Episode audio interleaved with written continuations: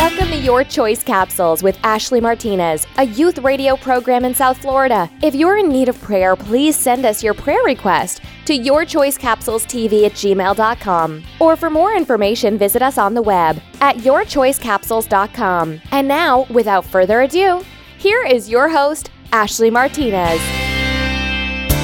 Hello and welcome back to Your Choice Capsules. My name is Ashley Martinez. If you are new to the show, let me give you a few fundamentals of what your choice is all about. So, your choice is all about giving you two choices, and you are going to decide on which choice you're going to end up with. My job is to lead you to the right decision, but at the end of the capsule, it's always going to end up being your decision, or like I like to say, your choice. So, today we're going to be talking about confusion, or to be more precise, we're going to be talking about the confusion on how we will be able to enter the kingdom of God. To begin, when we look up the meaning of the word confusion, it says the lack of understanding, uncertainty, the state of being bewildered or unclear in one's mind about something. So I know that we already talked about salvation, but there's a lot to it. When you believe in Jesus Christ and accept God's gift of salvation, we are declared free of guilt and from the penalty of sin. God forgives all of our sins and our relationship with God is restored. As it says in Romans chapter 10 verse verse 9 If you confess with your mouth that Jesus is the Lord and believe in your heart that God raised him from the dead, you will be saved.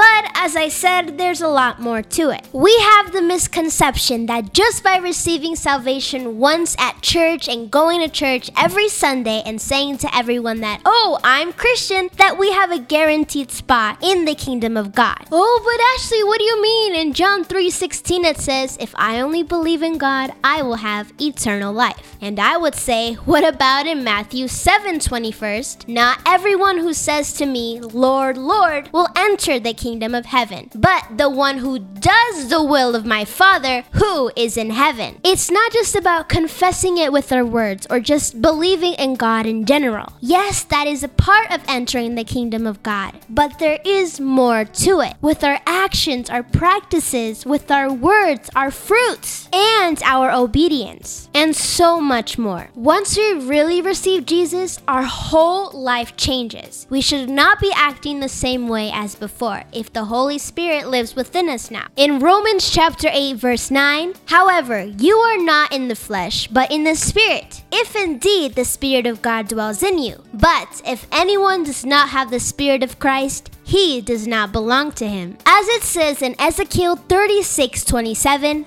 I will put my spirit within you and cause you to walk in my statutes, and you will keep my judgments and do them. The Holy Spirit is one of the most important things in your walk with Jesus. He guides you into Jesus' truth, He directs our steps. It is so important to feel the Holy Spirit in our lives. It is through Him that we are to come into sanctification with Jesus and be transferred into His image with using the fruits of the Spirit as in love, joy, peace, patience, kindness, goodness, and faithfulness. We were meant to become better than we were before, not stay the same. We need to have and keep our holiness. It means to be set apart. Holiness is connected with God's perfection. We have all sinned. We are not as perfect as Jesus, but by reading His Word and actually receiving God and the Holy Spirit and following His commandments given to us, we will be able to achieve and keep our holiness, to be set apart from the rest. It is crucial for us to have our holiness. For in Hebrew chapter 12 verse 14, make every effort to live in peace with everyone and to be holy, for without holiness no one will see the Lord.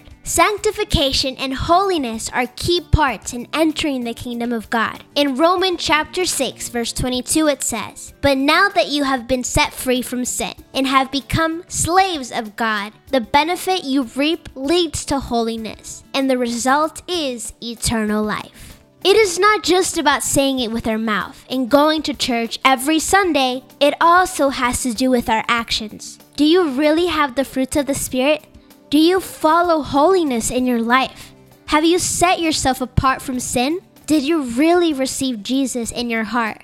Ask yourself Are you willing to give your life to Christ? Now the works of the flesh are evident sexual immorality, impurity, sensuality, idolatry, sorcery, enmity, strife, jealousy, fits of anger, rivalries, dissensions, divisions, envy, drunkenness, orgies, and things like these. I warn you, as I warned you before, that those who do such things will not inherit the kingdom of God. I urge you to check yourselves and to read your Bibles to be 100% sure that you are able to enter the kingdom of God, because you don't know when our time is up. People say that it's simple and easy but it won't be. Jesus said, Enter through the narrow gate, for wide is the gate and broad is the road that leads to destruction. Many enter through it, but small is the gate and narrow the road that leads to life, and only a few find it. Look, the narrow gate will be more difficult than the wide one, but in the end, it will be worth it. In Matthew chapter 13, verse 31 through 32, it says, The kingdom of heaven is like a mustard seed which a man took and sowed in his field, which indeed is the least of all seeds. But when it is grown, it is greater than the herbs, and becomes a tree, so that the birds of the air come and nest in its branches. Now that we talked about the confusion on how we are able to enter the kingdom of God, here are your choices. Choice number one let us follow correctly what the Bible says to be 100% sure that we will be able to enter the kingdom of God, to live in peace, harmony, and eternity with our Father forevermore. Or choice number two